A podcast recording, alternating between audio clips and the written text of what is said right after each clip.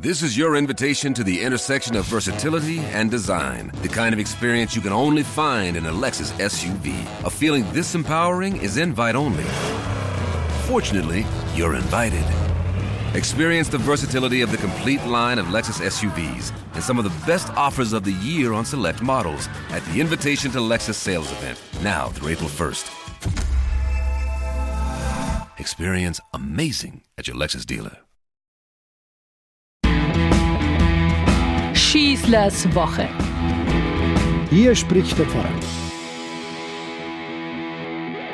Das Leben ist kostbar, weil es flüchtig ist sagt unser Herr Kardinal Reinhard Marx anlässlich seines 70. Geburtstages, den er in dieser Woche begehen durfte.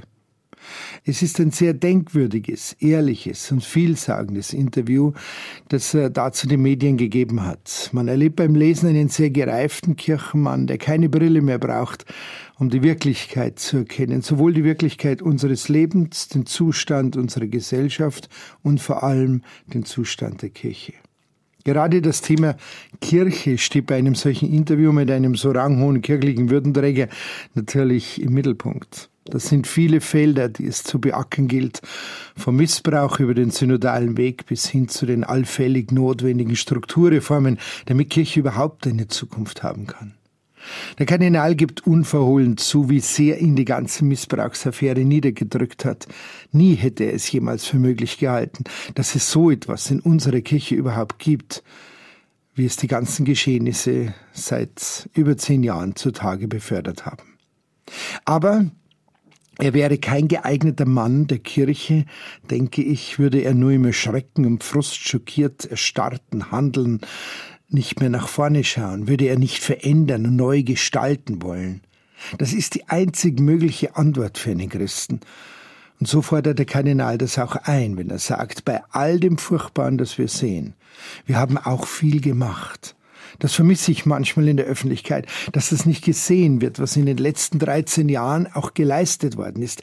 Keine andere Institution beackert das Thema so gründlich wie wir, auch der Staat nicht. Auch ich bin nie müde geworden, hier an dieser Stelle, hier im Podcast oder wo auch immer, genau in diese Richtung zu gehen und darauf hinzuweisen. Gerade angesichts einer halben Million Kirchenaustritte im Jahr darf, soll und muss sich Kirche heute eben nicht verstecken, weder sich noch was im Namen der Kirche an Unrecht geschehen ist. Leidenschaftlich spürt man, dass da einer realistisch und aufgeschlossen zugleich für seine Kirche kämpft. Kirche tut nicht nur etwas, sie macht ungeheuer viel.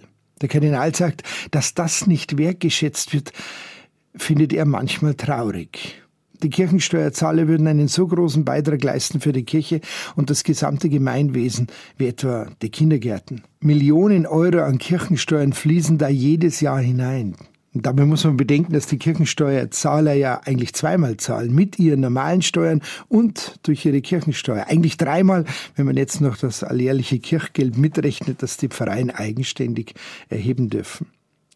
Diese Kirche, man spürt es, ist des Kardinals ganze Leidenschaft. In jedem seiner Worte kommt das durch. Dabei wirkt er weder dogmatisch, erstarrt oder fundamentalistisch. Kirche, so sein Bild, besitzt eine äußere Gestalt und die kann sich natürlich verändern. Ihre Substanz, aber das Evangelium und die Sakramente, sie bleibt. Äußerlich kann die Gestalt der Kirche sogar aus der Zeit fallen, meint er, aber diese äußere Gestalt verwandelt sich gerade sehr, sehr deutlich. Gerade dafür ist es notwendig, in dieser Verwandlung, dass sich alle an dieser Umwandlung mit beteiligen. Und so findet man das auch immer wieder im Evangelium. Solche Veränderungen gehen aber nie ohne Schmerzen ab. Abschiede tun nun einmal weh. Kardinal sagt, das Alte ist nun mal stark, aber das Neue muss sich durchsetzen, meint er, und ruft den Menschen zu, kommt heraus aus euren Wohnzimmern, da müsst ihr schon etwas mittun. Ebenso unverhohlen spricht der Kardinal über die quere Seelsorge, die mittlerweile nicht mehr ausgeklammert werden kann in unserer Kirche. Er redet sehr gewählt darüber und beantwortet die Reporterfrage, würden Sie homosexuelle Menschen segnen? Mit einem sehr weisen Ersatz. Es ist eine Segnung für die Menschen, die sich lieben.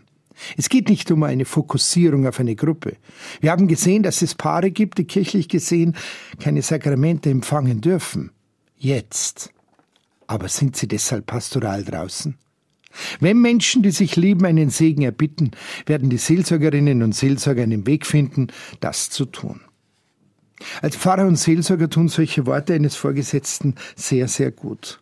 Und man spürt seine ganze Entwicklung, die er in seinen Jahren hier bei uns in München gemacht und erlebt hat. Es treibt ihn vor allem die Frage um, wie wir heute in einer modernen Gesellschaft noch von Gott überhaupt sprechen können. Kann man Menschen für das Evangelium, für Christus begeistern?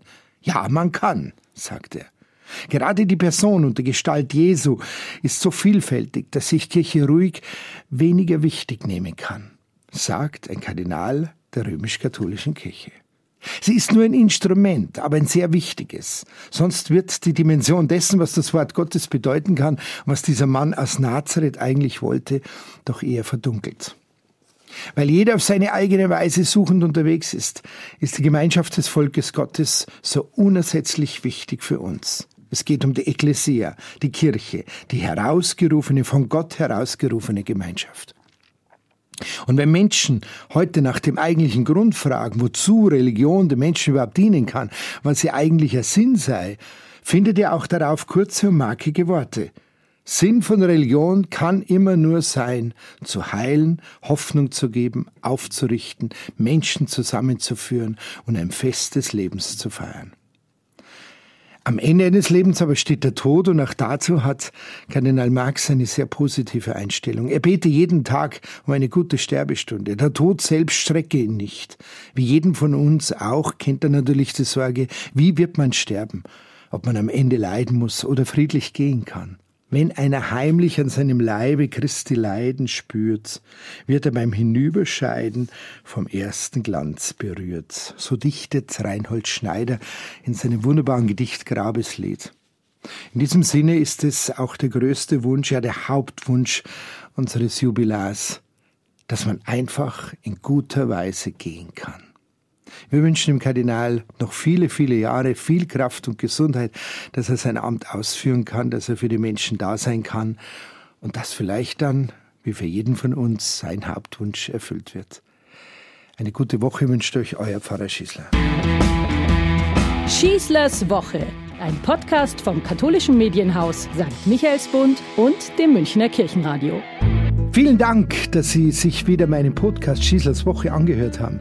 Den gibt es übrigens auch auf Innehalten, der Plattform rund um Glaube und Spiritualität von St. Michaelsbund. Egal ob Impulse, Buchtipps oder Gutes für Geist und Seele, auf michaelsbund.de slash innehalten finden auch Sie bestimmt das Richtige. Klicken Sie doch einfach mal rein. Tun Sie sich was Gutes, Ihr Pfarrer Schießler.